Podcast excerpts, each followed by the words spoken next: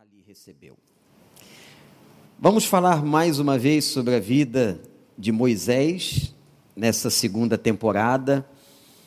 Esta série, agora em Êxodo 17, eu peço que você abra a sua Bíblia. Moisés era pai de dois meninos. Hoje à noite eu vou estar falando um pouquinho sobre a casa de Moisés. Há coisas lindas e maravilhosas na história de hoje à noite também. E agora nós vamos ver Êxodo 17, verso 8, texto conhecidíssimo do Velho Testamento sobre a vitória de Israel, de Moisés sobre os Amalequitas. E sucedeu que os Amalequitas vieram atacar os israelitas em Refidim. Então Moisés disse a Josué: Escolha alguns dos nossos homens e lute contra os Amalequitas. Amanhã tomarei posição no alto da colina com a vara de Deus em minhas mãos. Josué foi então lutar contra os Amalequitas conforme Moisés tinha ordenado.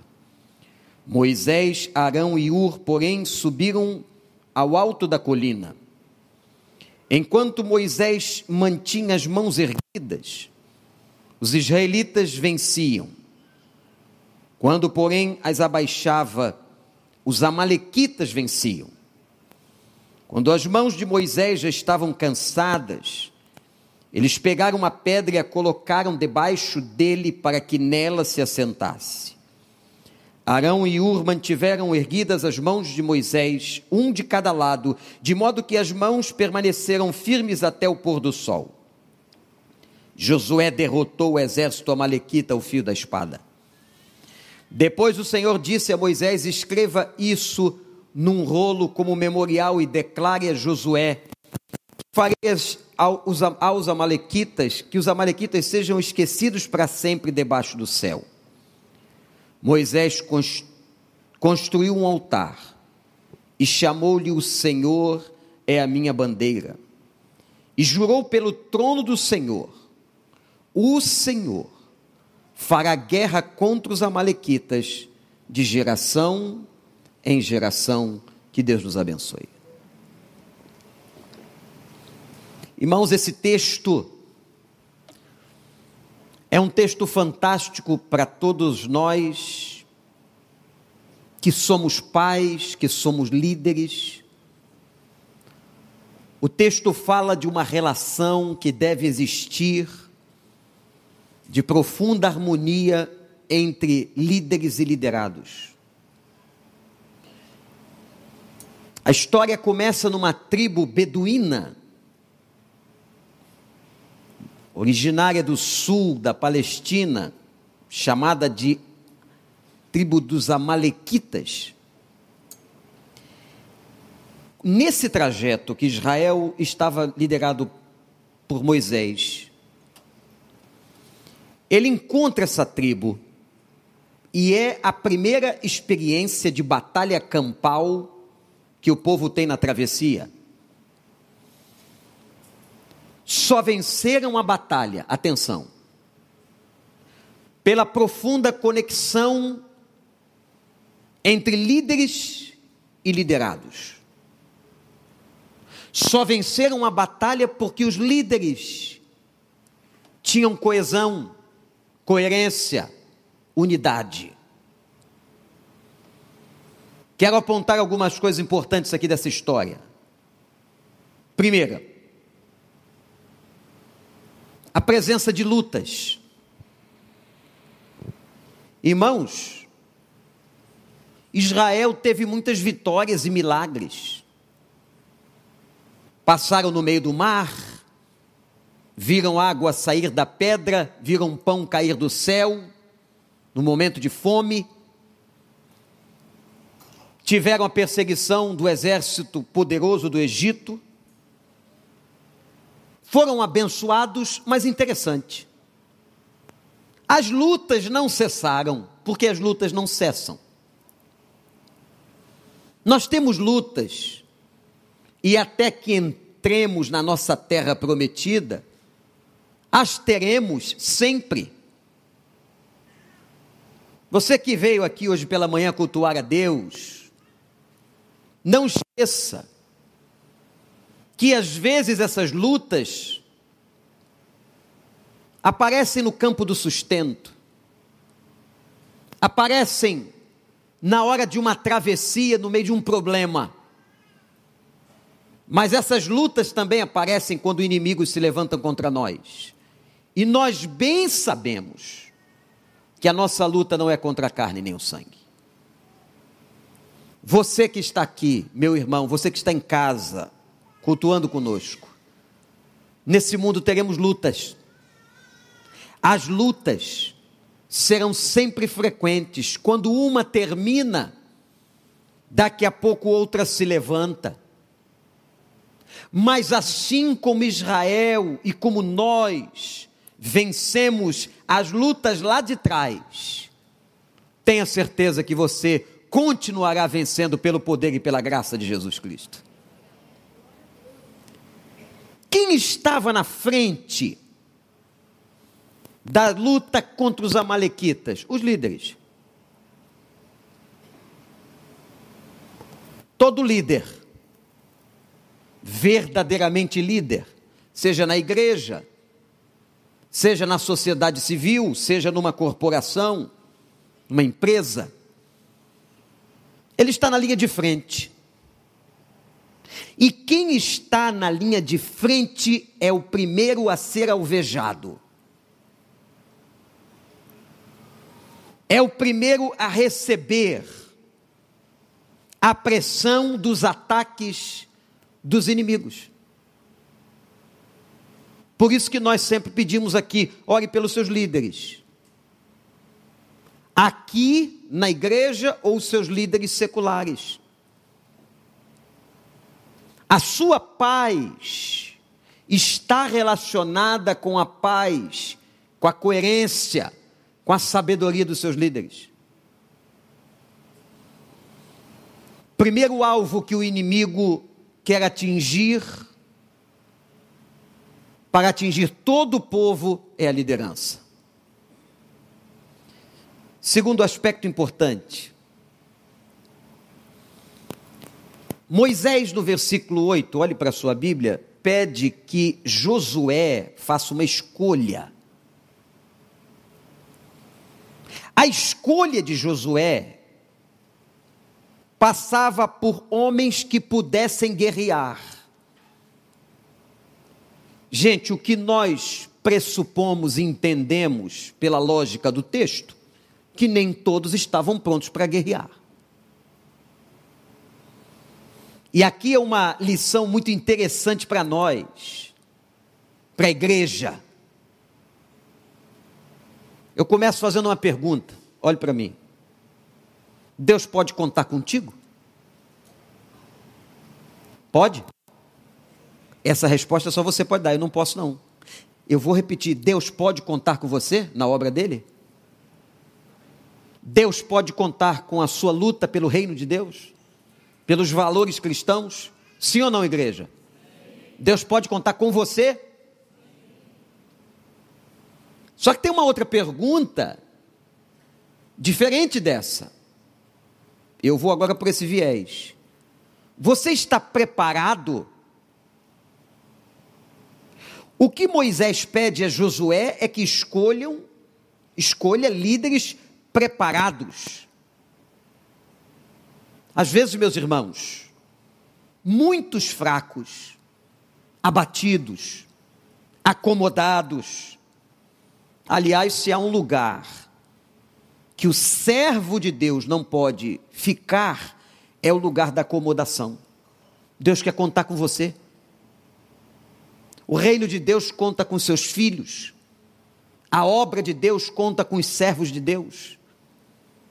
Portanto, que você seja uma pessoa pronta e preparada. Duas coisas diferentes. Pronta com o desejo, com a volição, com a meta, com a vontade de participar. Mas não só a vontade, que você esteja preparado em nome de Jesus. Deus pode contar contigo? Josué, escolha pessoas preparadas Terceiro aspecto, foi como Moisés exerceu a liderança. Irmãos, a Bíblia, quando trata as suas histórias, quando ela apresenta as histórias, ela as apresenta a partir de líderes. Interessante isso. Toda história na Bíblia, todo conto na Bíblia tem um líder. A visão passa pelo líder. A visão nasce nos líderes. A estratégia da batalha, do combate, da condução do povo passa pelo líder. Esse texto é extraordinário para nos ensinar isso. A posição de liderança. E meus irmãos, nós estamos diante de uma sociedade em que o que está sendo feito é um trabalho de desconstrução, de desrespeito à posição do líder. Níveis. Como, por exemplo, a desconstrução da posição do pai. O que eu vou apresentar aqui não é filosofia ou psicologia, é Bíblia. O pai é o cabeça da sua mulher. Há uma posição de liderança. Em que hoje está tentando se desconstruir, provocando uma visão de anarquia de desrespeito. E nisso, irmãos, em nada, em nada, em nada diminui a posição e a figura da mulher. São papéis distintos, porém nós temos que respeitar o que a Bíblia diz. Moisés agora é instituído por Deus e passa por uma capacitação que lhe custou 40 anos. Gente, um líder não se constrói de noite para de manhã. Um líder se constrói durante muitos anos, muito treinamento, muita experiência, muita dor. Eu estou falando de você, líder de célula, eu estou falando de você, líder de ministério, eu estou falando de você, líder na sua companhia. Vou tomar a licença de mencionar isso, que vou mencionar, que essa instituição veio do alto. A nomeação de Moisés não foi pelo colegiado democrático de Israel. Quem coloca líderes em posições de estratégia de permanência é Deus, quando são líderes genuínos. E o que eu quero mencionar particularmente, e por isso pedir a licença, que se eu estivesse aqui meramente por vontade humana, não teria permanecido aqui quase 33 anos. Porque ninguém permanece. Se for da vontade do homem, não permanece. Uma hora a máscara cai. Aliás, Palavra muito bem usada pelo pastor Paulo no culto de quinta-feira. As máscaras caem. Portanto, quando um líder está numa posição como Moisés, Deus o instituiu. A Bíblia nos ensina que líderes têm que ser honrados e respeitados, nunca idolatrados, nunca endeusados. mas vistos como pessoas que Deus coloca para velar pelas nossas almas, como diz a palavra. Deus prepara Moisés 40 anos, mas prepara Pedro três anos ao lado de Jesus. E termina com aquela prova na beira do mar de Tiberíades. quando ele disse: Agora, Pedro, apacenta as minhas ovelhas. Você está preparado? Portanto, meus irmãos, quando Deus institui um líder e o coloca sobre a sua vida, e saiba de uma coisa, nós temos líderes que Deus constituiu ou permitiu em várias áreas da nossa vida, seja na área profissional, seja na academia, na universidade, na escola, na igreja. E pessoas que não sabem respeitar liderança são pessoas que com facilidade desenvolvem um espírito de rebelião. E todo espírito de rebelião desagrada a Deus. A rebelião nunca foi, nem no Velho, nem no Novo Testamento, aprovada pelo Senhor. Portanto, aqueles que são bons líderes foram bons liderados. Aqueles que sabem liderar, um dia aprenderam a respeitar suas lideranças. Como eu digo aos nossos pastores, e os incentivo sempre a terem mentores, como eu tenho. Alguém a que eu presto contas, a que eu falo da minha vida pessoal. Líderes precisam de mentores. Vocês verão na palavra, na história de Moisés hoje à noite, sobre a sua casa, quando ele se encontra com o seu sogro, como isso que acabei de afirmar é verdade. O respeito que Moisés tinha a Jetro.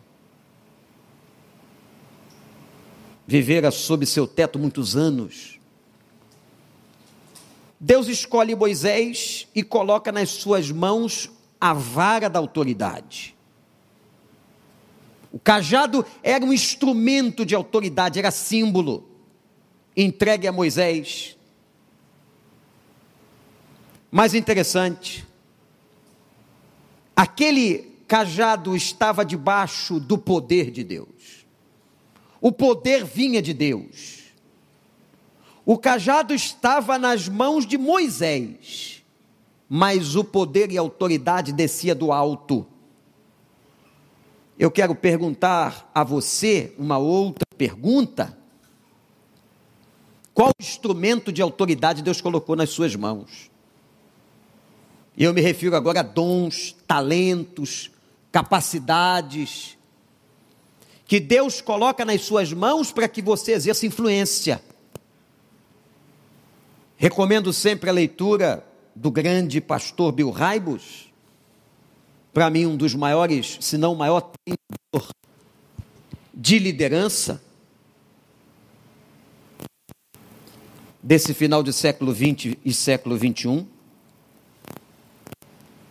quando ele fala da competência dos líderes, da importância dos líderes. E de nós, na nossa postura como liderados. A liderança não é um lugar para nós sermos servidos, mas o líder serve na frente da batalha. Quando Moisés recebe o cajado, símbolo de autoridade, Deus está dizendo a ele: o cajado está nas tuas mãos, mas o poder é meu. É meu. Amém, igreja? O poder é de quem? É dele. E Moisés agora levanta as mãos, e o texto declara que a batalha só era vencida com as mãos de Moisés para cima. Coloque suas mãos para cima.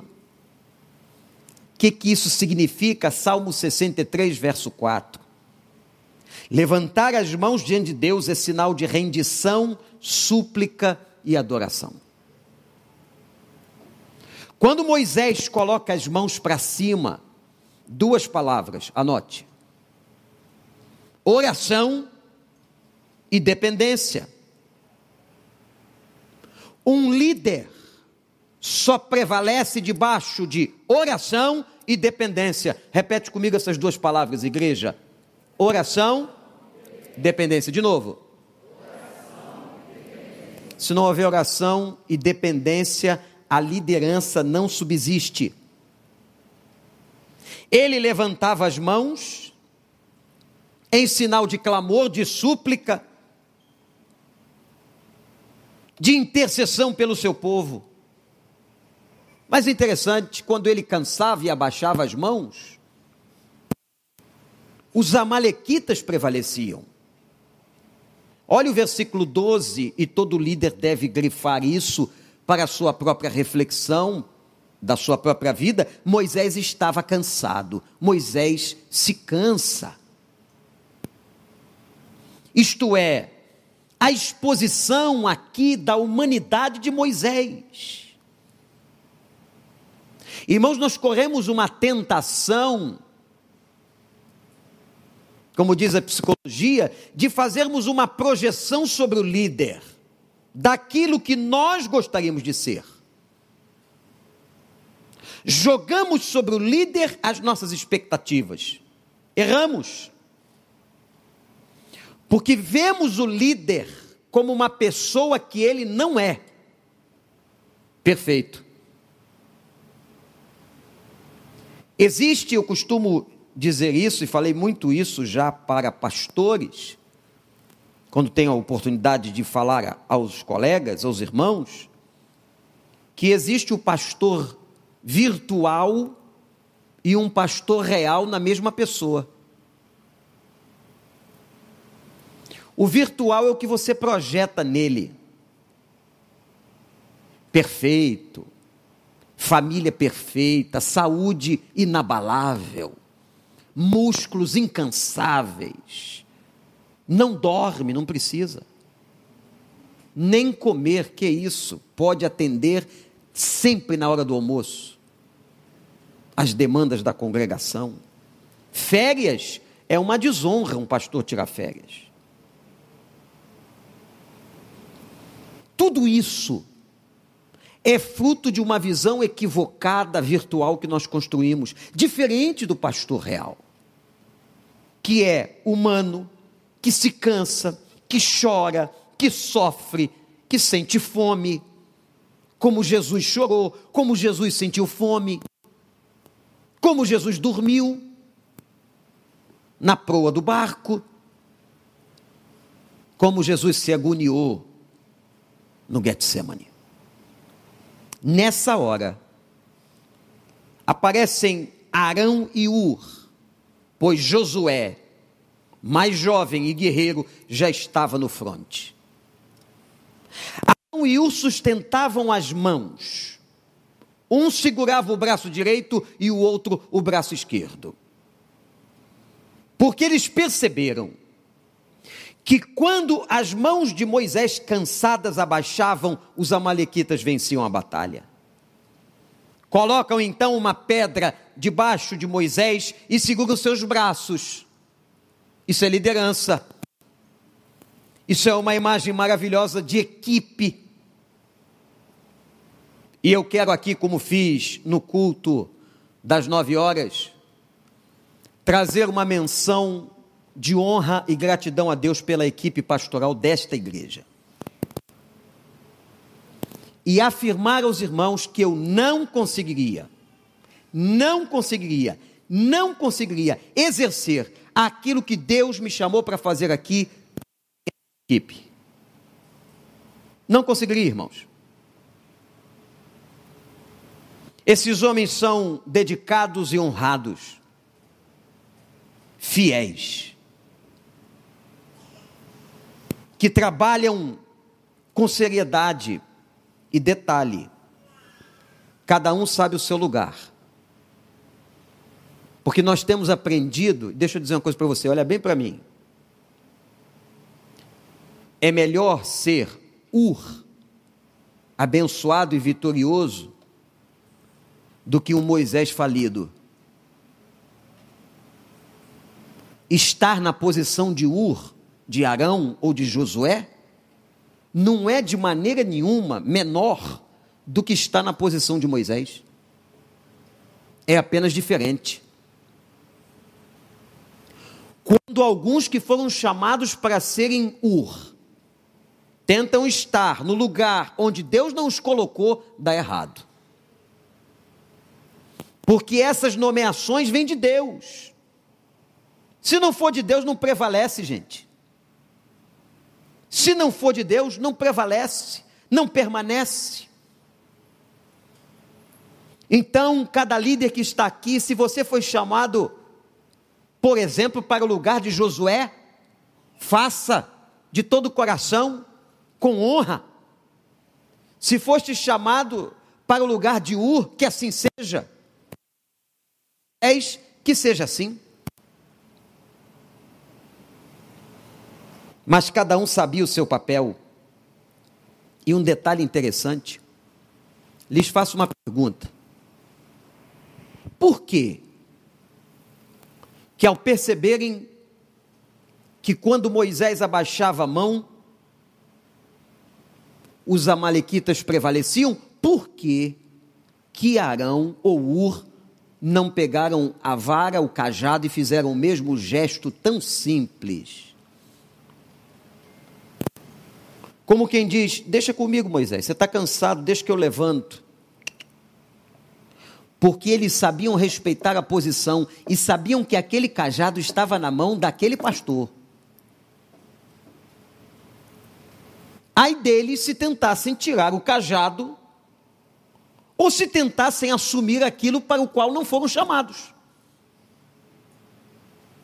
Cada um tem o seu lugar, irmãos.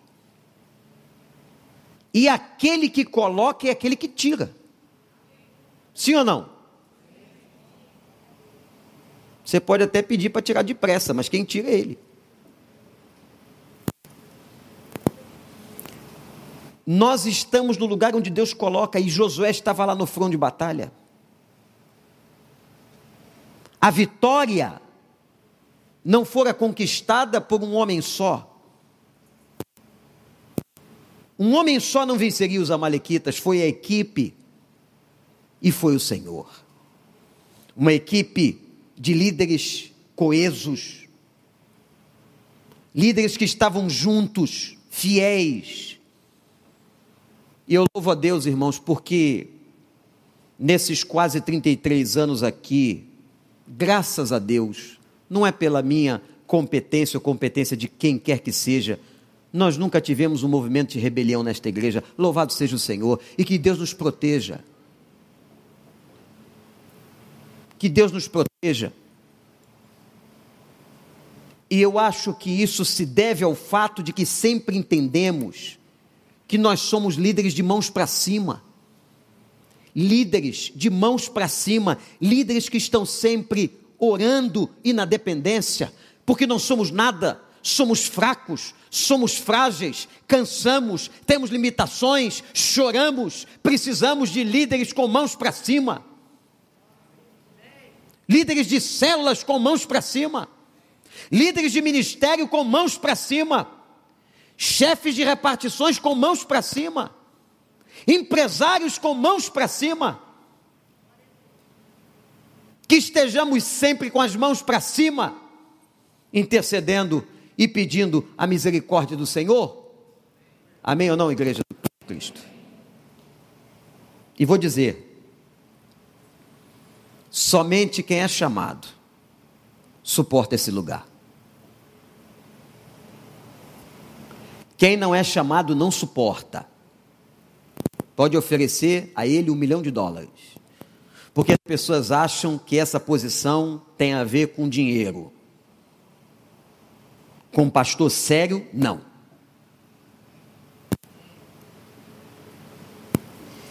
Com pastor sério, não. E essa posição é difícil. Você precisa fazer renúncias? Você perde totalmente a sua privacidade, ou quase toda?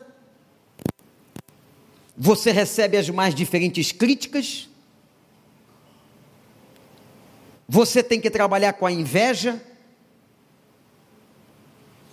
Você tem que receber e recebe intromissões de todo tipo na sua vida pessoal?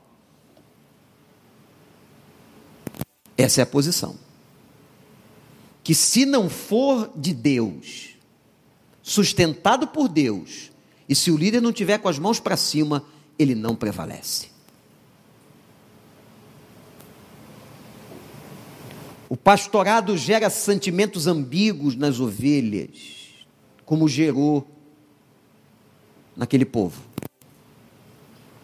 Cabe aqui, irmãos psicólogos que estão aqui, até um estudo interessante dessa ambiguidade na relação de amor e ódio.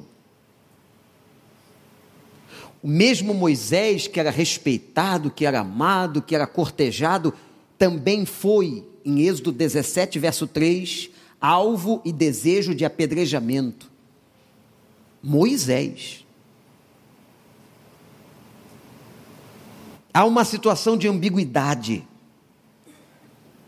Por isso, que quando os Amalequitas foram definitivamente vencidos, o texto que nós lemos declara que Moisés construiu um altar e chamou-lhe o Senhor é a minha bandeira. Nós vimos esses dias nas Olimpíadas tantas bandeiras sendo erguidas no alto do mastro, por causa daquele país que comemorava o ouro olímpico, como nós comemoramos, se eu não me engano, sete vezes. Que interessante. A bandeira, a bandeira que estava no alto do mastro de Moisés e de Israel era do Senhor. Moisés não requereu para ele a glória, não requereu para ele a vitória sobre os Amalequitas não requereu para ele o sucesso na primeira batalha campal da história da peregrinação. Não, a vitória foi dele, a honra é dele, o poder é dele, quem nos fez vencer foi ele. Instrumentalizando gente. Que deixa eu dizer uma coisa para você. Deus chamou homens e mulheres, ele nunca chamou super-homens. Quando a gente lê Tiago capítulo 5, que o homem de Deus diz assim, falando da vida do grande profeta Elias, que ele foi um homem sujeito às mesmas paixões que nós. Meu Deus, a Bíblia aqui equivale você a Elias. O que Tiago está fazendo é colocar Elias no mesmo patamar de qualquer um de nós no que diz respeito à oração. Elias era um homem sujeito. Mas o que é que fez dele diferente? O que é que fez dele um profeta messiânico importante? Ao ponto de somente ele e o próprio Moisés aparecerem a Cristo na transfiguração. Sabe o que fez? Esses homens serem assim, mãos levantadas. Dependência e oração. Repete comigo: dependência e oração. Dependência e oração. Meu irmão, minha irmã, respeite seus líderes. Seja aqui ou fora da igreja. O espírito de rebelião não pertence ao Senhor. Ore para que seus líderes permaneçam de pé, para que seus líderes não caiam. Não nos deixes cair em tentação, mas livra-nos do mal. Para que seus líderes possam estar lúcidos diante de Deus, coerentes, com sabedoria. Pais que estão aqui, líderes das suas casas, igualmente. Empresários que estão aqui, da mesma forma mulheres empresárias, executivas, da mesma forma, mãos para cima, dependência e oração. E graças a Deus que todos os amalequitas que vierem à nossa vida, hoje ou até o dia que a gente entrar em Canaã, até aquele momento, todos os amalequitas cairão em nome de Jesus. Cairão. Por quê? Por causa do meu poder, da minha inteligência, do meu preparo acadêmico, das pós-graduações? Não. Por causa da força do Senhor. Levantou Moisés uma bandeira diante de todo Israel, para que todo o povo visse, para que todos os líderes vissem que não foram as suas mãos, mas foram as mãos do Senhor, a força do Senhor, a glória do Senhor, o poder do Senhor, e para Ele e por Ele são todas as coisas. Que Deus continue nos abençoando, que nós aprendamos nesse texto a importância e a grandeza de saber ser liderado e de manter uma liderança, se é que Deus te deu manter uma liderança aos pés de Cristo, com as mãos levantadas, com os joelhos dobrados, na dependência exclusivamente do Espírito Santo. Que Deus nos abençoe. Que coisa maravilhosa. Um líder segundo o coração de Deus. Amém e amém. Vamos ficar em pé.